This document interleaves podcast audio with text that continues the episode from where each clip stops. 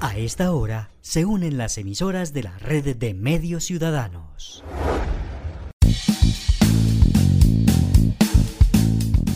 Entérate Eje, la radiorevista informativa con los hechos, actividades y personajes propios de nuestra región. Entérate Eje, un programa de la red de medios ciudadanos. Hola, ¿qué tal? ¿Cómo están? ¿Cómo les va? Feliz fin de semana, qué bueno saludarlos en este puente festivo, deseándoles que la estén pasando muy bien que hayan tenido la posibilidad de descansar, de armar su plan, de salir de paseo, de recorrer nuestro hermoso territorio. Hay festividades en Marulanda, por ejemplo, hay festividades en Neira, en Villa María, en Belcázar. A todos ellos, ojalá les vaya muy bien. Eh, a todos los visitantes y turistas, disfruten de todo nuestro hermoso paisaje cultural cafetero. Como es habitual, aquí estamos a través de nuestra red de medios ciudadanos, de nuestras emisoras, pertenecientes a Calda, Risaralda, Quindío y Norte del Valle. Esta es la semana número 162 de nuestro programa. Junto a Olga Cecilia Franco y todo nuestro equipo de mm, colaboradores de las radios comunitarias, soy Héctor Castro y les presentamos Entérate Eje. Hola Héctor, qué gusto saludarlo y también extendemos el saludo cordial a todos nuestros oyentes de Entérate Eje. Esperamos que muchas familias colombianas disfruten en familia este fin de semana con puente festivo incluido. Les damos la bienvenida a esta nueva edición. Esta es la información más importante, hechos y noticias de todo lo que acontece en el eje cafetero. Bienvenidos. Hoy en Entérate Eje.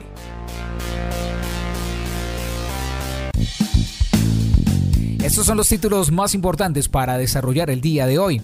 En Manizales, los organismos de socorro expresaron sus necesidades ante el Consejo de la ciudad. Expertos en salud han encontrado los riesgos de no vacunarse contra el COVID-19. Ojo con las enfermedades virales que pueden ser provocadas por las intensas lluvias. Algunos municipios del departamento del Quindío serán piloto en la aplicación del Plan de Atención Primaria en Salud. Los gobernadores de Caldas y Risaralda se destacan en el país según la medición anual de la firma Cifras y Conceptos nuevos recursos financieros para el arreglo de vías rurales en el Quindío.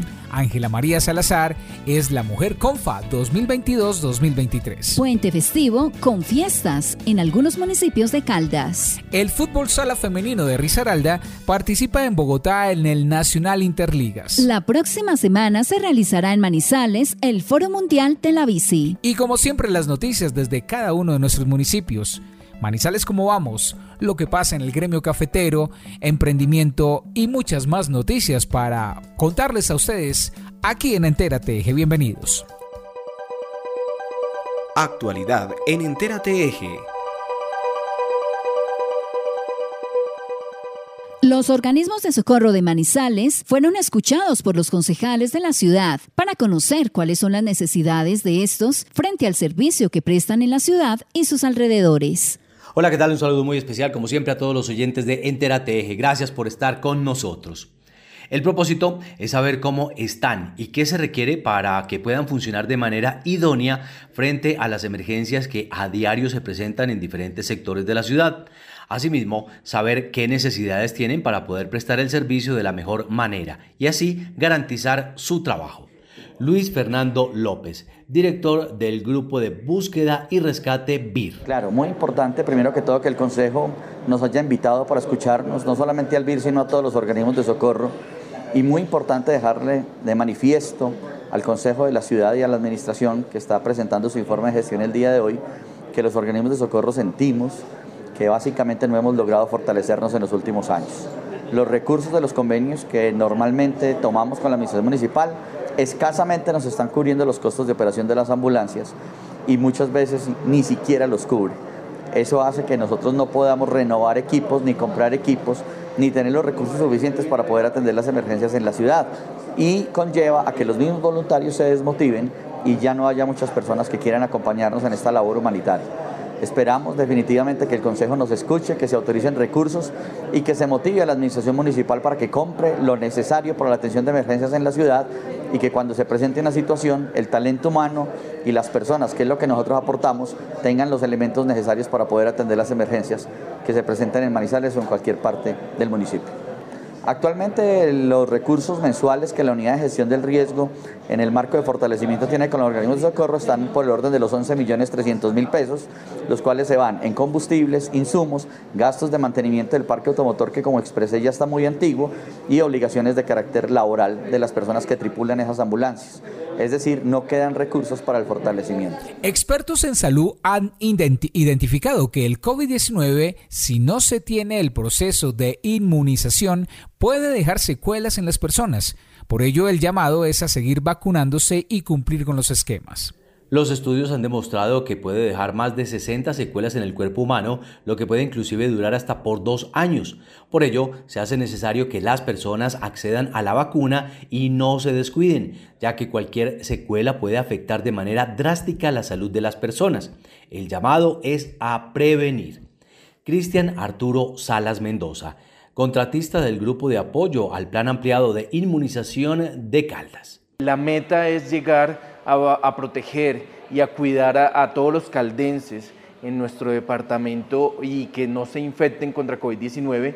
Y lo más importante, ahorita se han identificado unas secuelas de las personas que ya les dio COVID, eh, más de 60 secuelas que pueden durar eh, muchísimo tiempo y dentro de esas secuelas es importante proteger a la comunidad para que no tengan esos efectos a nivel pulmonar, a nivel cardíaco, a nivel de piel, eh, inmunológico, entonces la idea es protegerlos también a ellos. Se ha identificado con COVID-19 algo que se llama COVID prolongado, COVID permanente o COVID long, en el cual las personas que han padecido de esta enfermedad pueden presentar a lo largo del tiempo unas secuelas. Entonces tenemos personas que ya después de haber padecido más de dos años infección por COVID, eh, tienen dificultades respiratorias, tienen enfermedades coronarias o se han identificado problemas neurológicos, psicológicos.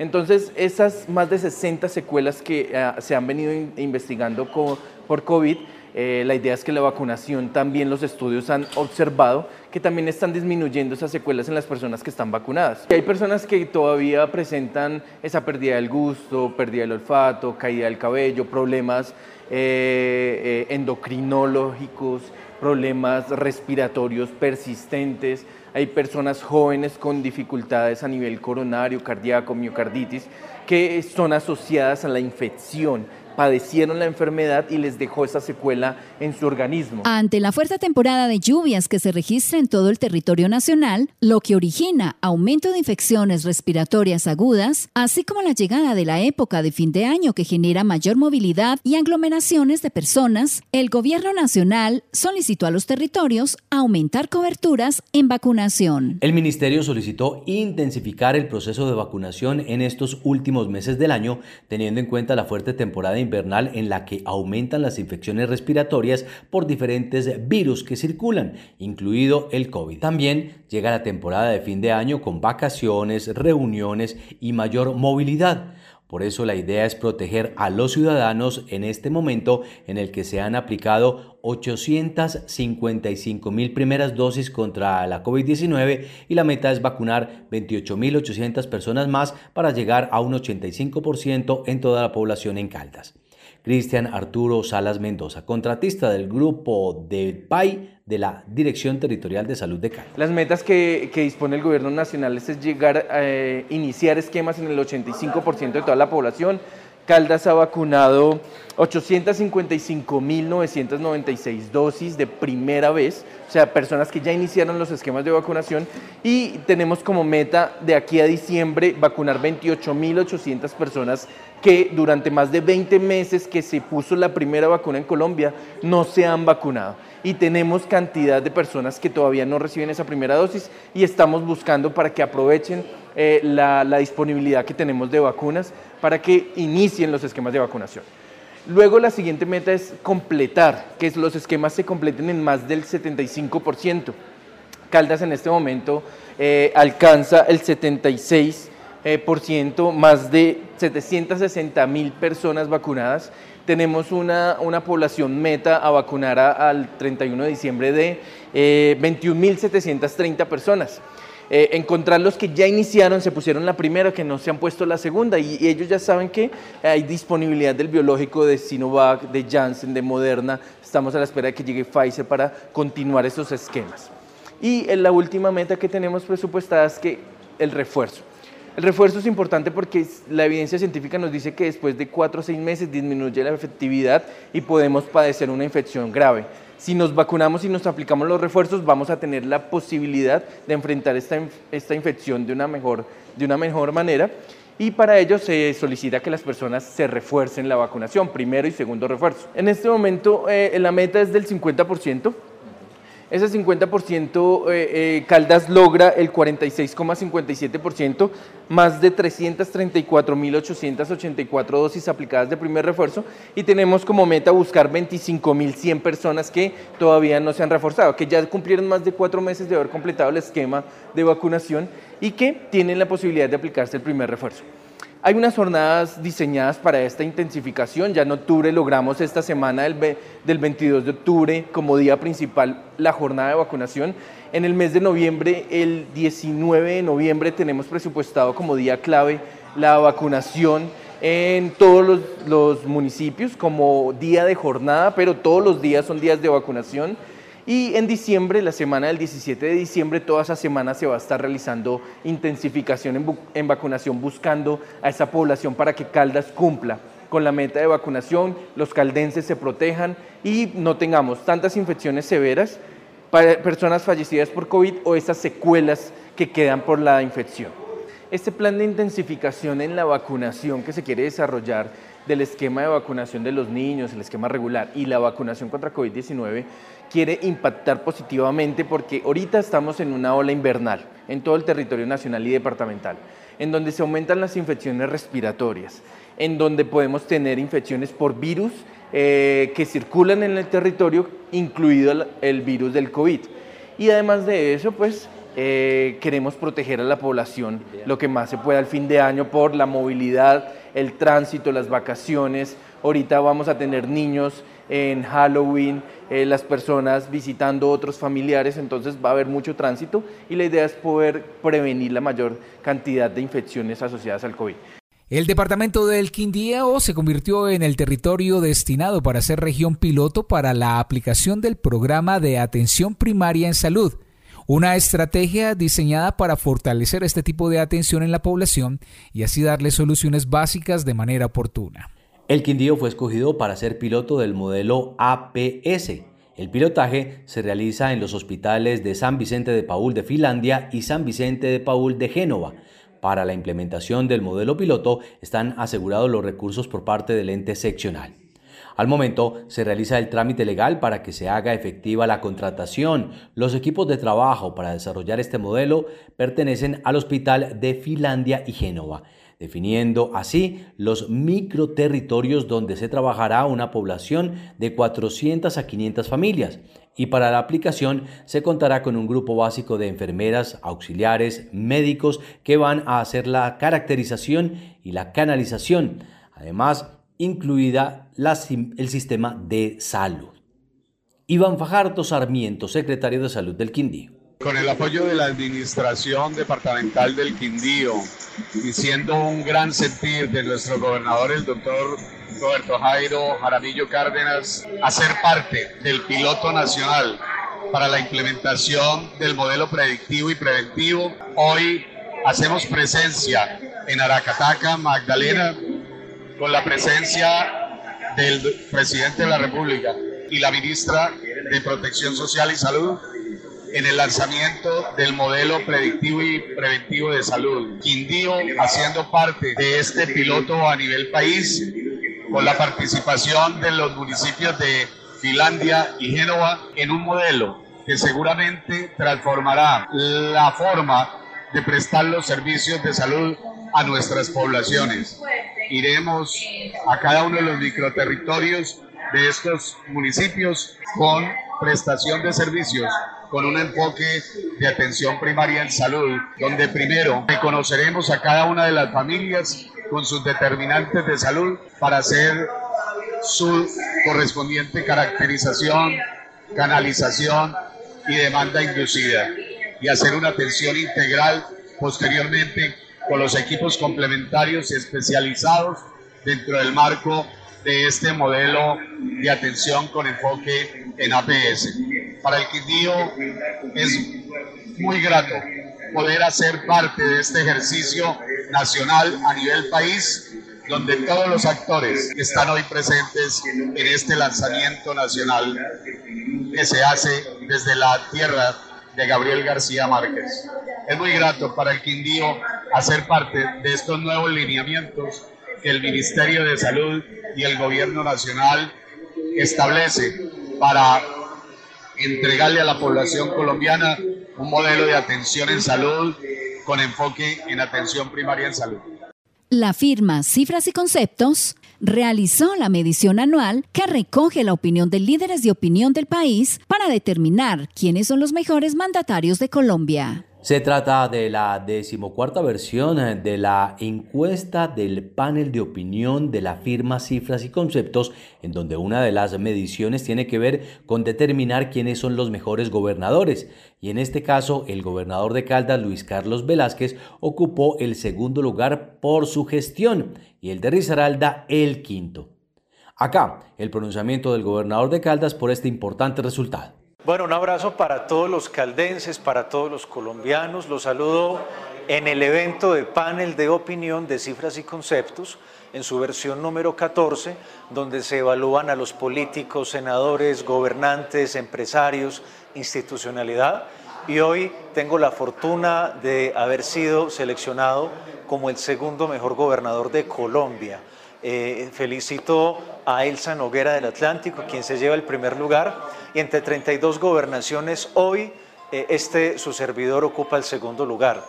Yo quiero agradecerle a nuestro equipo de trabajo, a los diputados, a los concejales, a nuestros 27 alcaldes que lo dan todo por sus comunidades. Quiero agradecerle también a la oposición política que nos ha hecho reflexionar, a las universidades, a todos aquellos que hacen que Caldas hoy sea uno de los mejores lugares para vivir en Colombia y por supuesto estamos trabajando porque nos estamos preparando para el futuro. Hoy vengo a decirles que nos merecemos Aerocafé, que creo hoy más que nunca en el hermanamiento con Antioquia. La revolución de la vivienda continúa y todo el plan vial y de placas huellas que comenzamos a hacer en las próximas semanas.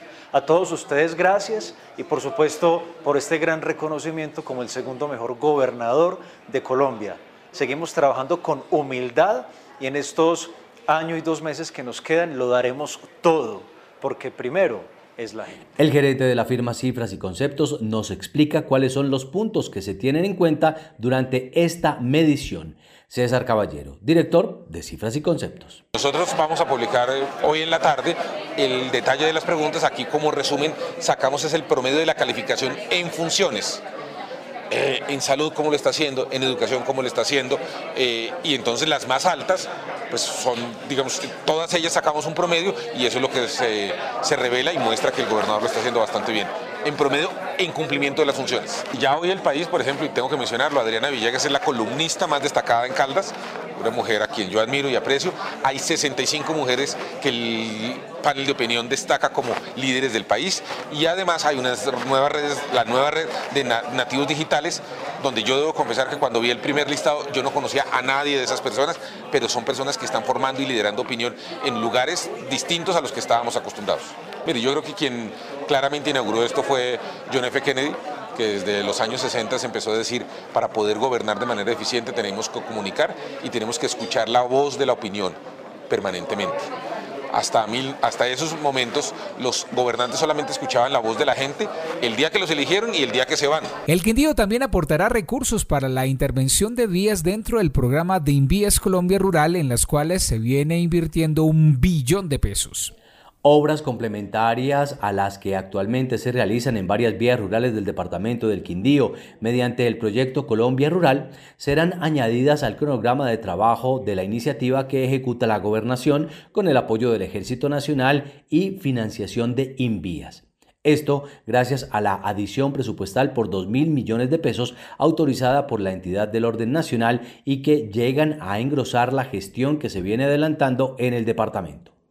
Julián Mauricio Jara, secretario jurídico y de contratación del Quindío. El día que hicimos hacer un comité desde las 8 de la mañana con el ejército y con el INVIAS para mirar cómo va el avance de estas ejecución de este proyecto. Del envías una noticia muy importante que nos van a autorizar eh, llevar a cabo una edición de este contrato por 2 mil millones de pesos más que nos va a permitir, como lo mencionaba anteriormente, seguir eh, mejorando estos corredores viales de las vías terciarias. Y la, idea, y la idea de este comité es priorizar cuáles van a ser las próximas vías que se van a entrar a intervenir. Ya tenemos eh, un desarrollo donde vamos a tener más material de peña que nos va a permitir poder tener más campo de acción y el ejército se está comprometiendo a traer más maquinaria donde el también va a suministrarle los repuestos y nos va a permitir, ahora con el sol invernal, garantizar que las vías del departamento estén en mejores condiciones. Con el ejército tengamos esta maquinaria permanente que sea única y exclusivamente para atender estas vías terciarias y seguirlas mejorando, ya con un cronograma que estamos ya finalizando para poder decir qué es lo que vamos a entrar a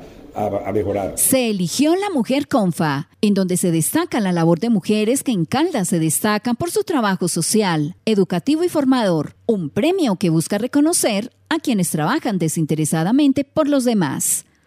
Y la ganadora fue Ángela María Salazar, Mujer Confa 2022-2023, quien desde su fundación Milagro de Abril ha dedicado a construir paz entre las comunidades y mujeres víctimas de abuso sexual, pero también menores niños y niñas. Ahora se convierte además en la representante por Caldas ante el Premio Mujer CAFAM que se realiza en Bogotá. Ángela María Salazar, Mujer Confa 2022-2023. Eh, me siento muy emocionada por darle voz a tantas mujeres víctimas de violencia de género, a niños, eh, que sufren de abuso sexual en sus hogares, eh, a todas esas personas que están siendo violentadas. Eh, me alegra mucho poder ser esa voz para todas esas personas, para los sobrevivientes del alma. Bueno, la Fundación Milagro de Abril es una red de contacto y apoyo integral para mujeres, niños, niñas y adolescentes sobrevivientes de violencia de género y sexual. Trabajamos en la ciudad de Manizales eh, creamos el programa La Ruta de la Mariposa, que va a las instituciones educativas de la ciudad para prevenir el abuso sexual infantil por medio de la obra de teatro Fresita y La Mano. Eh, trabajamos también en conjunto con todas las 30 instituciones que hacen parte del mecanismo articulador para el abordaje de violencias y eh, activamos rutas de atención, trabajamos con las universidades para prevenir las violencias de género que se están presentando con los jóvenes. Bueno, el 25 de noviembre del 2016 decidí crear la Fundación Milagro de Abril.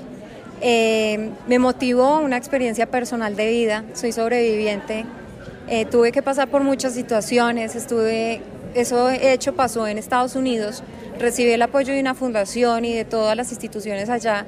Y cuando llegué a Colombia me encontré con una barrera muy grande.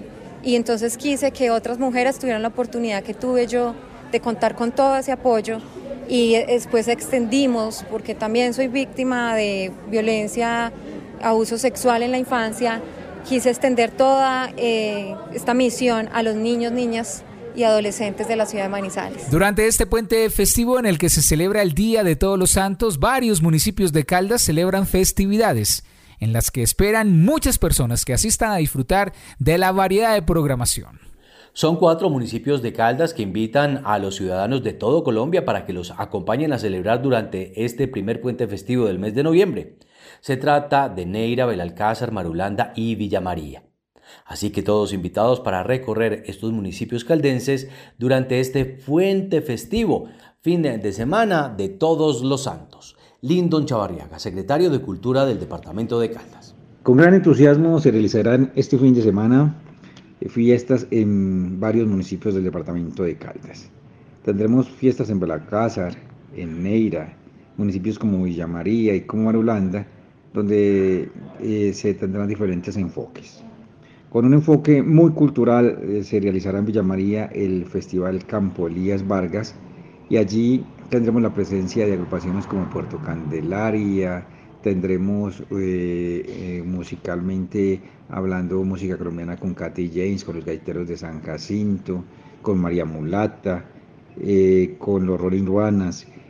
Y en Neira también existe un fin de semana que va a ser maravilloso con música popular, eminentemente popular, lo mismo que en, en Marulanda, donde las fiestas de la lana se caracterizan por un desfile de miles de ovejas por todo el municipio, por los eventos de música tradicional y popular y en Belalcázar por eh, el rescate de las tradiciones, eh, por eh, la difusión del teatro y de la danza y, mucha música en la tarima del parque. Así que invitamos a todos los caldenses para que se animen y estén muy pendientes de todas las actividades que hay en el departamento de Caldas, con mucho turismo, con mucha cultura. En Caldas está primero la gente y la cultura es el camino.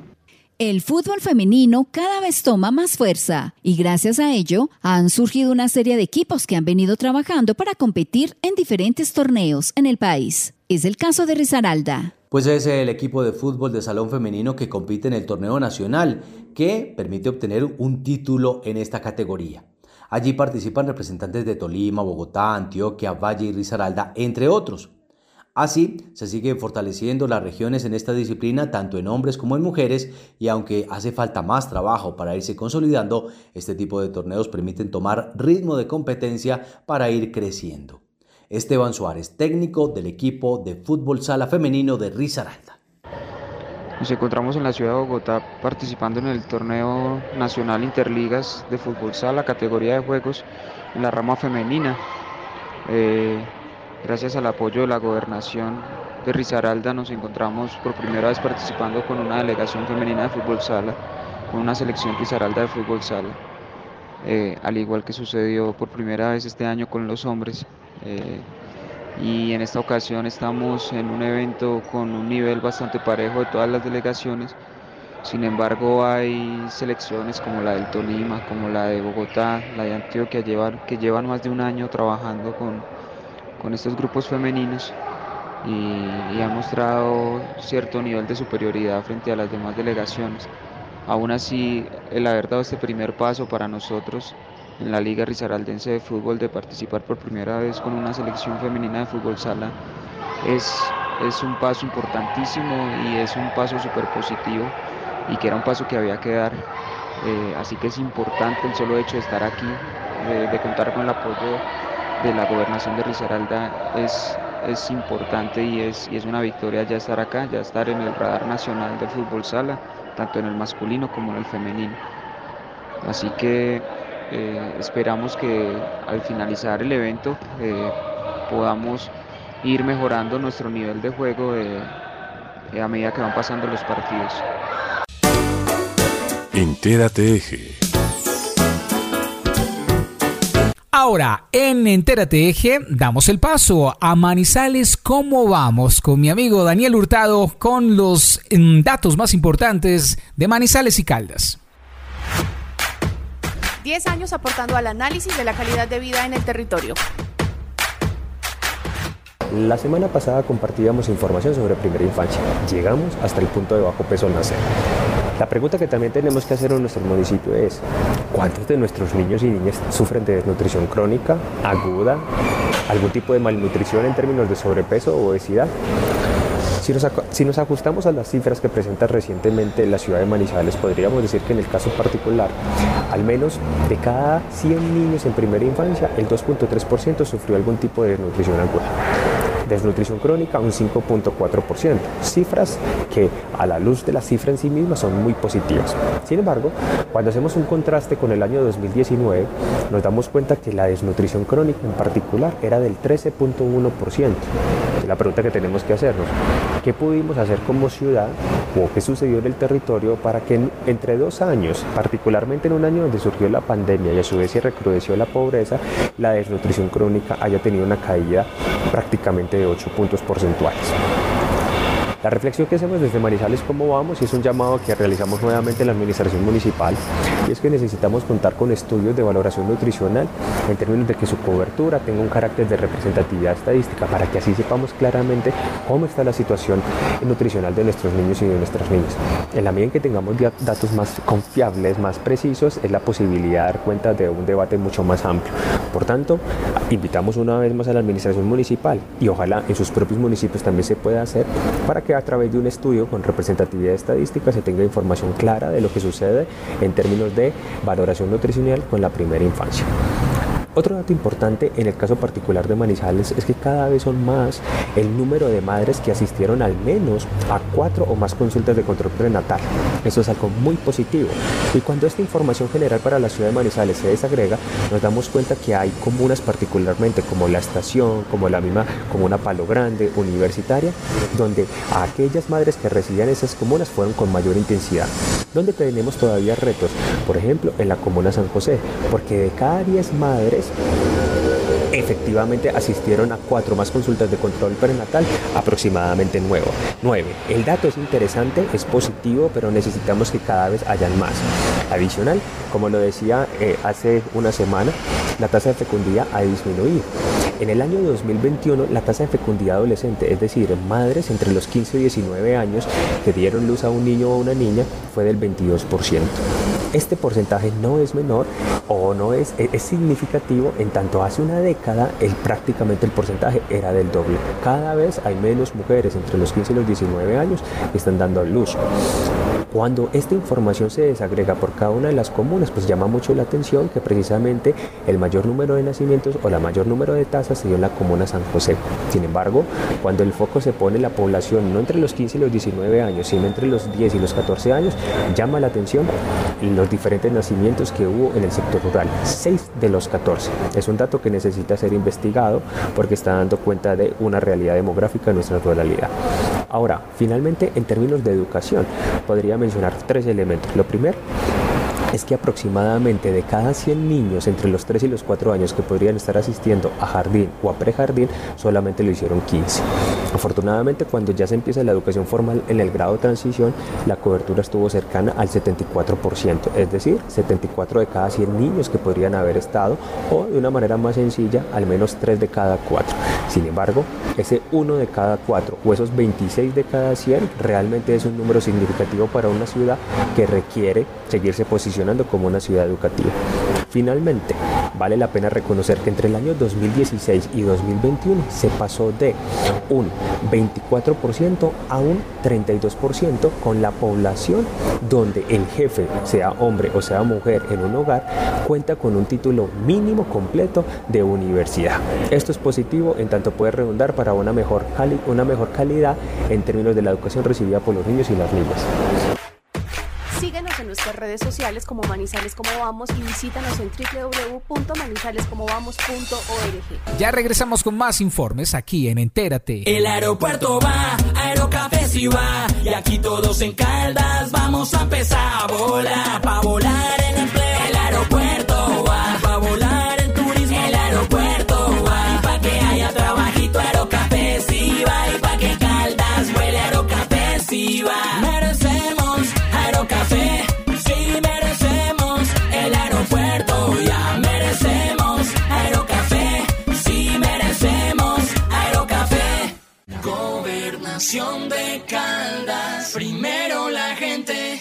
Su suerte estamos de aniversario. Actualizando tus datos, su suerte te merca por seis meses. Además, participas por bonos de tecnología y bonos semanales. Acércate a los puntos de venta su suerte. Actualiza tus datos y participa. Promoción válida del 14 de septiembre al 19 de octubre. Aplican condiciones y restricciones. Porque su suerte siempre te da más. Santa Sofía es el único hospital público en la región con servicio de gineco-oncología. Contamos con equipos especiales para la detección temprana o procedimientos quirúrgicos, como la nueva torre de laparoscopia con verde indocianina. Consultas 887-9200, extensión 752. El sistema de alumbrado público de Manizales es un patrimonio de todos. Protegerlo y velar porque su infraestructura esté en buen estado debe ser compromiso de cada uno de nosotros. Los invitamos a denunciar y reportar los daños, robos o anomalías en las luminarias de tu barrio escribiéndonos al WhatsApp 350-405-3493 o puedes contactarnos a las líneas 889 1020 y 889 1030. Por una Manizales más grande en Imbama iluminamos y proyectamos tu futuro.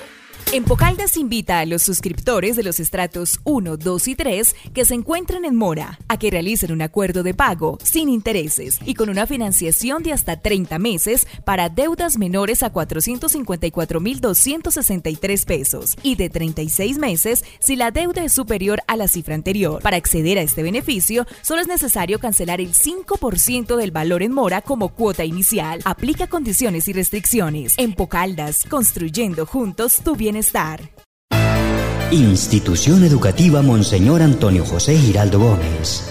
85 años impartiendo valores, comprometidos con la virtud, amor a la academia, liderazgo y sana convivencia con proyección a la comunidad. Brisa FM felicita a la institución educativa Monseñor Antonio José Giraldo Gómez en sus 85 años.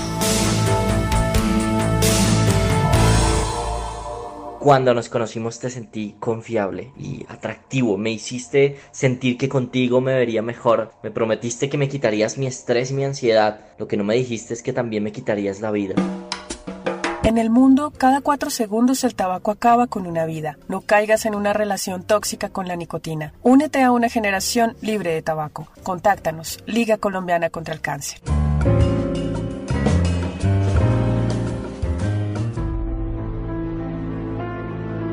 Cada día en Colombia, 7 mujeres pierden la vida por cáncer de cuello uterino. Esto no debería estar pasando. El cáncer de cuello uterino se puede prevenir y eliminar. Juntas podemos hacerlo. Sigue estas tres recomendaciones. Primero, citología una vez al año. Segundo, prueba del virus del papiloma humano. Tercero, vacuna contra el virus del papiloma humano. Si tienes más inquietudes, contacta a la Liga Colombiana contra el Cáncer o a cualquiera de sus 32 sedes, ubicadas en tu ciudad o municipio. Y en marzo, conéctate con nuestras jornadas educativas, virtuales y gratuitas. Informes en www.ligacancercolombia.org. Apoya la red de radio universitaria de Colombia. Continuamos en Entera Eje con esta segunda parte del programa. Lo que pasa en los municipios se lo presentamos como cada semana con nuestros colaboradores en las emisoras de la red de medios ciudadanos. En Entérate Eje, hechos y personajes de los municipios. La Unidad de Gestión del Riesgo realizó esta semana visita técnica al municipio de Supía. El secretario de Planeación de ese municipio, Norberto Arenas, nos habla acerca de la visita que hizo la Unidad Nacional de Gestión de Riesgo al municipio de Supía. Estuvimos en compañía de la Unidad Nacional de Gestión del Riesgo, personal técnico que fue enviado eh, el día de ayer. Eh, hicimos una valoración técnica de varios de los frentes afectados por la emergencia del 3 de septiembre. Esto hace parte de uno de los compromisos eh, que, se había adquirido, o que había adquirido la Unidad Nacional de Gestión del Riesgo eh, en el marco del Consejo Municipal de Gestión del Riesgo de Desastres que se desarrolló con la presencia de todos los organismos de socorro y de todas las entidades pertenecientes a dicho consejo, además de la comunidad supieña pues que ha eh, digamos que solicitado el acompañamiento técnico eh, de la Unidad Nacional de Gestión del Riesgo. Hicimos eh, dos grupos de trabajo, el primero estuvo sobre la cuenca alta y media del río Supía, eh, específicamente en el, en, el, en el, área de la Quebrada Grande, donde hicimos unos sobrevuelos con dron de parte de la Unidad Nacional. Tuvimos acompañamiento obviamente de la alcaldía de Supía y de personas de la comunidad que también estaban interesadas en realizar un acompañamiento a dichas visitas y a dichos eh, sobrevuelos. También tuvimos acompañamiento de la Corporación Autónoma Regional de Caldas, quien desde su eh, conocimiento técnico de la situación eh, que se afronta en, en la zona de la, de, la, de la vereda La Malia y de la vereda La Quinta,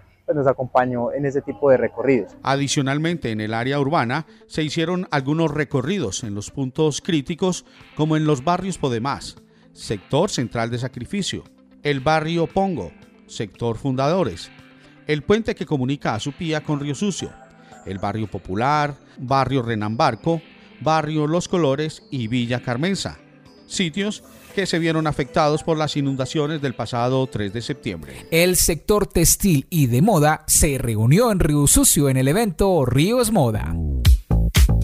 Río es Moda es una apuesta que busca fortalecer el tejido empresarial a través de la dinamización de clúster de confección y moda en el municipio de Río Sucio. Astrid Andrea Alzate, empresaria del clúster de confección y moda de Río Sucio, dijo. Eh, felices de recibirlos en nuestro municipio. Pues eh, estas empresas son generadoras eh, de empleo, eh, fuera de eso eh, son empresas que en este momento ya están haciendo sus pasos para exportar y realmente estamos muy satisfechos de también recibir a, varios expositores también de otros municipios y, y, de todo el departamento. También Jairo Alberto Taborda, empresario del clúster de confección y moda de Río Sucio, afirmó. Eh, nos enfocamos en el mercado nacional y estamos buscando abrirnos también al mercado internacional. Eh, este tipo de actividades nos sirven mucho a empresas que estamos emergiendo y dándonos a conocer porque nos permite que nos conozcan y nos permite foguearnos a nivel nacional e internacional enfrentándonos a posibles compradores eh, y afianzar esa parte de empresa y desarrollo económico que queremos fomentar. Finalmente, Dairo Castro Chima, secretario de Desarrollo Económico de Río Sucio, concluyó. El balance de este evento es algo muy satisfactorio. Realmente se trabaja arduamente con todos los aliados, con Cámara de Comercio, Gobernación, Alcaldía, con todos los entes para hacer posible que compradores puedan visitar a nuestros eh, empresarios de Río Sucio, que todo el trabajo que se da durante un año, las colecciones, la inspiración que tiene Río es Moda como tal, se muestre en estas ruedas de negocios y sea efectivo. Eh, es muy positivo poder hablar de que ya se están cerrando negociaciones, de verles la cara a todos los empresarios y a compradores gratamente sorprendidos con los productos.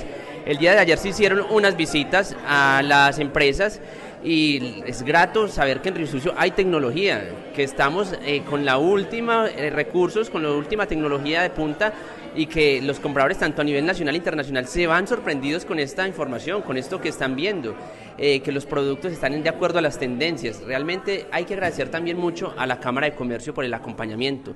Esto no es solamente de que los empresarios se estén contextualizando, porque sí lo hacen y visitan ferias y sabemos que durante todo el año están visitando ferias, están en una o X o Y negociación pero la Cámara de Comercio siempre está impulsándolos.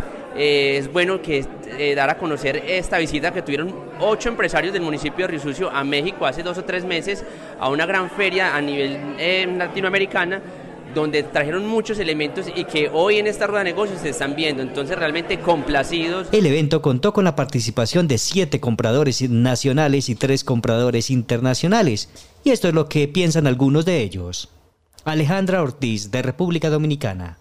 Me siento súper agradecida de haber venido a Río Sucio. Río es Moda me ha impresionado positivamente con la gran oferta que tiene de productos de calidad colombianos, realmente una joya oculta, los comerciantes que hay en la zona.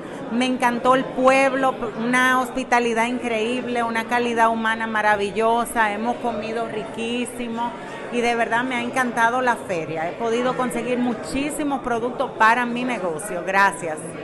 María Alexandra Valencia de Medellín. El evento fue espectacular, eh, me fue muy bien, tienen muy buena calidad, vi prendas muy limpias, unas prendas pues que son ergonómicas al cuerpo.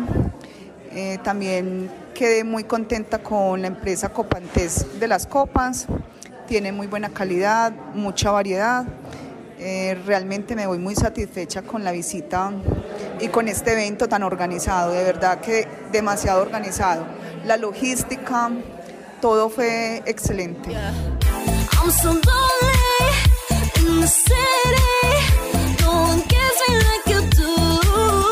Río Moda cerró en la noche con una pasarela en el parque donde se exhibieron vestidos de baño y se presentaron las empresas que confeccionan. Un taller sobre reparación de instrumentos musicales se realizó en Anserma. Taller de lutería por los caminos de Caldas, en el Centro Cultural y Biblioteca Pública Arturo y Robledo Restrepo. Esto con el apoyo de la Secretaría de Cultura del Departamento y el Plan Departamental de Música de Caldas, a través del taller de la lutería por los caminos de Caldas, en cabeza del maestro Tobías Bastidas Cuartas se realizó la recuperación de 42 instrumentos musicales de cuerdas pulsadas. Sobre esta actividad nos habla el maestro Tobías Bastidas Cuartas. Primero que todo, darle muchas gracias al gobierno de Caldas, a la Secretaría de Cultura, que han querido invertir en un proceso tan especial como este que estamos desarrollando aquí en estas instalaciones. Que podamos venir y traer todo lo, requerido para arreglar toda esa cantidad de instrumentos que tenemos aquí que están deficientes, digamos, para ser ejecutados. Entonces lo que hacemos es ir viajar por muchos municipios de Caldas y entre ellos San Serma y tener la posibilidad de hacer este trabajo para nosotros es muy valioso porque dejamos una dotación a punto para ser empleada. Muchos jóvenes eh, han llegado con sus instrumentos que tenían dificultad la mayoría de veces se les cambió cuerdas, se bajaron los puentes porque no estaban adecuados, todavía estaban muy duros, eh, y se les colocó a punto para que ellos puedan ejecutar correctamente sus instrumentos. Es, es la mejor opción que tienen los jóvenes, no solamente los jóvenes, los niños, los adultos, todas las personas que quieran adquirir conocimiento musical es beneficioso para la vida, no solamente para escuchar, es para la vida en general. Así que los invitamos a todos. El canal local de televisión de Pensilvania nombró a Joana Molano como nueva gerente del sistema de televisión. Eh, en este momento, pues la, la idea eh, de nuestro equipo eh, encabezado por mi gerencia, es definitivamente que la corporación siga como vamos, estabilizarla en algunos puntos que en este momento pues hay, hay algunas falencias. Entonces la idea es que en equipo consolidemos algunas ideas que, que tengo para poder llegar a un mayor número de corporados, pues porque sabemos que la, la televisión comunitaria es de la comunidad. es de los pensilvenses. En este momento estamos, eh, somos la tarifa con la tarifa más económica inclusive del país. Es una buena programación, entonces son nuevos retos que, que es, es, apostarle a eso, a que la parabólica continúe y a que cada día pues es que consolide más en la comunidad. Entérate Eje declaran calamidad pública en el municipio de Aguadas por las afectaciones debido a la ola invernal. Debido a las fuertes lluvias presentadas en los últimos días en ese municipio, en su malla vial, tanto en el área urbana como en el área rural. El anuncio de la calamidad pública es entregado por Juan Carlos Ramírez Aguirres, alcalde del municipio de Aguadas. El municipio de Aguadas viene presentando desde días atrás fuertes precipitaciones, las cuales han ocasionado afectaciones ante todo a la malla vial de nuestro territorio. Acatando las recomendaciones que brinda el Consejo Municipal de Gestión del Riesgo, he decidido declarar la calamidad pública con el objetivo de poder dar respuesta eficaz, eficiente y oportuna a las diferentes necesidades que se vienen presentando. De esta manera continuamos trabajando por el Aguadas que queremos. Esta medida permite mover recursos económicos urgentes con el fin de agilizar en las obras necesarias y así mitigar el efecto de la ola invernal. Entérate Eje la institución educativa Hojas Anchas del municipio de Supía realizó la feria agroindustrial y de emprendimiento. En el parque principal de Supía, la institución educativa Hojas Anchas y algunas de sus sedes realizaron la feria, en la cual los estudiantes pudieron mostrar algunos de sus proyectos. Sobre esta feria nos habla Natalia Eugenia Valencia Pérez, docente de la institución educativa Hojas Anchas. El proceso empieza desde la primaria.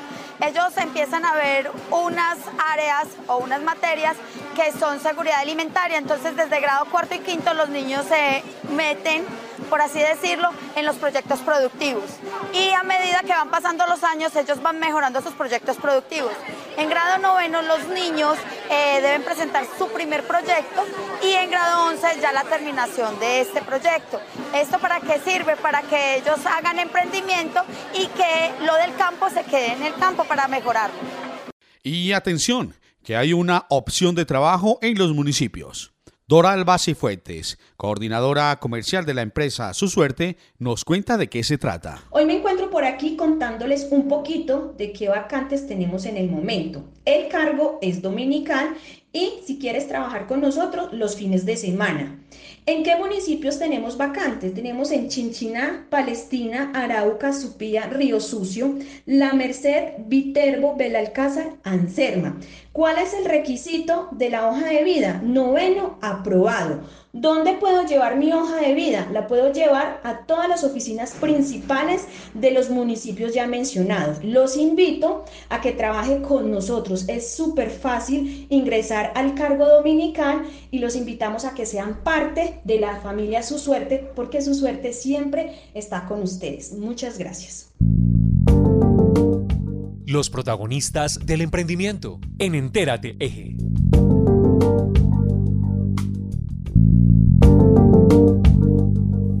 El café siempre será tema del qué hablar en Enterateje. Esta semana destacamos un emprendimiento de Manzanares, al oriente de Caldas. Allí pusieron a, pusieron a disposición del público un delicioso café de origen. Así es, eh, tiempo de disfrutar un delicioso café en esta sección de emprendimiento. Y esta vez viene de Manzanares. Hablamos con Juan Esteban Villa Betancourt, quien nos cuenta cómo elaborar un buen café y cómo nace este emprendimiento.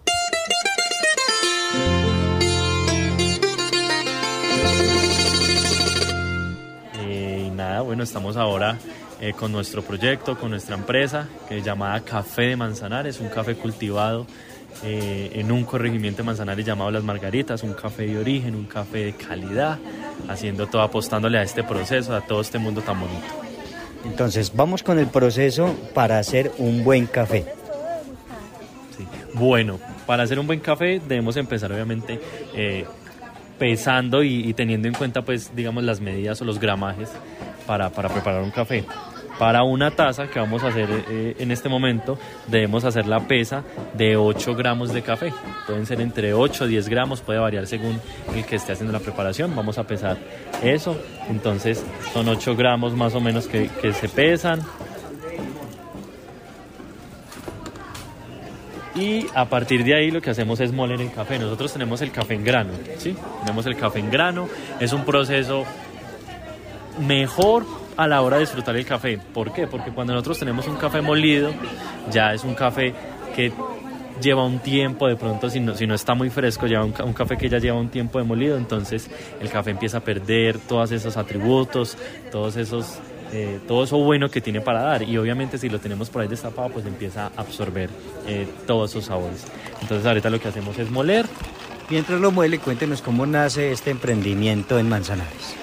Bueno, Café de Manzanares nace con la idea de tres, de tres amigos, ¿sí? Somos tres, tres amigos que una vez estamos sentados hablando dijimos, bueno, eh, eh, tenemos un amigo de nosotros de, eh, que hace parte, que se llama Gustavo, que es el barista, entonces nos dijo una vez, ven, yo necesito o quiero hacer este proyecto que se llame así, quiero echarlo para adelante, me lo comentó a mí, nosotros lo comentamos con otro amigo que es eh, diseñador visual, y entonces dijimos, listo, estamos los tres, vamos a, echar para adelante, nos reunimos, estuvimos un mes haciendo toda la parte de diseño, toda la parte de marketing, de marca, de de, hacer esa expectativa en las redes sociales, de que la gente se, se, creara esa, esa imagen y creara esa expectativa de que era lo que vamos a lanzar. Y pues nada, en enero de este año eh, nace lo que es Café de Manzanares. Eh, teniendo una gran acogida ante el público manzanareño y obviamente ante todo el mundo a nivel nacional y a nivel mundial también porque gracias a muchas, muchas personas que, que han llevado su café a otros lados. ¿Dónde encuentran eh, el café de Manzanares? Quienes quieran degustarlo, llevarlo, tienen eh, eh, despachos a domicilio, ¿cómo es la cosa? Bueno, nuestro café de Manzanares en este momento, pues obviamente lo tenemos en nuestro municipio, ahí está en una tienda llamada Basili Café. Tenemos nuestro café disponible en Manizales. También nos pueden escribir a nuestras redes sociales. En Facebook, en Instagram nos encuentran como Café de Manzanares o nos pueden escribir a nuestro WhatsApp 312-810-1736. Ahí nuestro WhatsApp empresarial. Que necesitan un café para otra ciudad. Ahí con mucho gusto los atendemos. La invitación final para quienes están emprendiendo, no solamente con café, sino con productos de origen y continúen con esta labor. Así es, ¿no? Obviamente extenderle la invitación a todos aquellos que de pronto tengan ese, ese pensamiento es que yo quiero sacar eh, mi marca, yo quiero emprender, yo quiero hacer esto, lo otro, que no tengan miedo primero que todo. Eh, es, es, eso al inicio uno siente como que será que sí, será que no, pero cuando uno se lanza y, ve que, que, eso que tanto le gusta, lo que le puso tanto empeño piensa dar frutos, uno se siente muy feliz. Así que invitarlos a todos que saquen adelante todos sus proyectos que tienen en mente.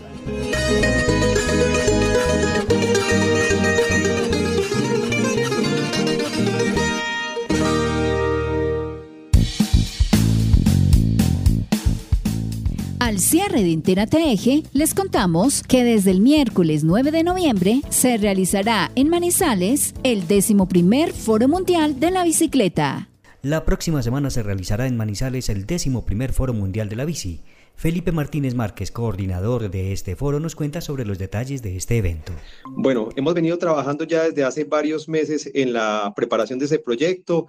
Ya tenemos prácticamente casi que todo listo para poder acoger a todos los visitantes que vamos a tener de diferentes países, de diferentes ciudades de Colombia y pues por supuesto a toda la comunidad de Manizales.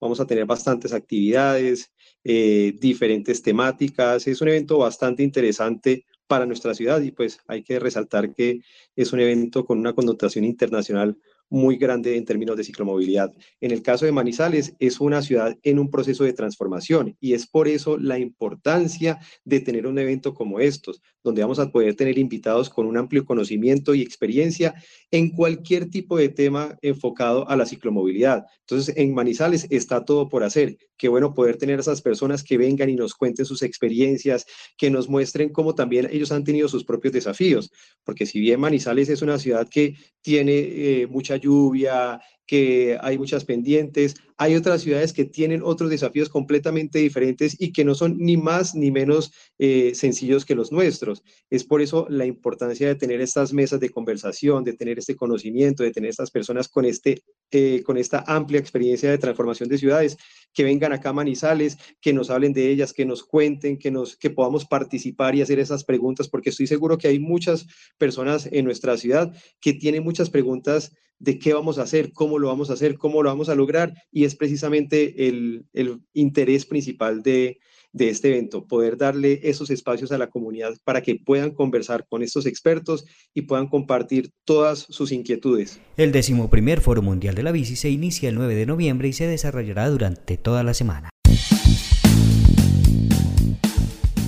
Así llegamos al final de Entérate Eje. La emisión de hoy llegó a ustedes a través de las emisoras Inmaculada FM Estéreo, Anserma Estéreo, Brisa FM, Mirador Estéreo en Chinchiná, Dorada Estéreo, Pensilvania Estéreo, Angular Estéreo de Palestina, Paisaje Estéreo en Belalcázar, Quimbaya Estéreo, Alcalá FM en el norte del valle, Armonía Estéreo en Salamina, La Campeona Estéreo de Samaná, Azúcar Estéreo en La Virginia, Quinchía Estéreo, Radio Cóndor de la Universidad Autónoma de Manizales, UMFM 101.2 de la Universidad de Manizales, Viterbo Estéreo y Voces FM en Manzanares. También nos pueden escuchar en cualquier momento en las plataformas digitales Spotify, Anchor, Google Podcasts, Apple Music, Radio Public, brisafm.net, inmaculadafm.com y ENSP Radio Virtual. Agradecemos a todo el equipo de producción, Juan Alberto Giraldo, Adrián Rodríguez, Héctor Freddy Castaño, Olga Cecilia Franco, César Gaviria, Arley Marín y Mayra Tapasco, con la coordinación general de Luz Adriana López, la edición de Héctor Freddy Castaño, la dirección general de John Jairo Herrera. Como siempre estuvimos con ustedes, Olga Cecilia y quien les habla Héctor Castro. Entérate Eje es una producción de la agencia Mix Medios, www.mixmedios.co, para la red de medios ciudadanos. Síguenos en Twitter, arroba RMC Colombia. Hasta una próxima emisión. Entérate Eje, la radiorevista informativa con los hechos, actividades y personajes propios de nuestra región. Entérate Eje, un programa de la Red de Medios Ciudadanos.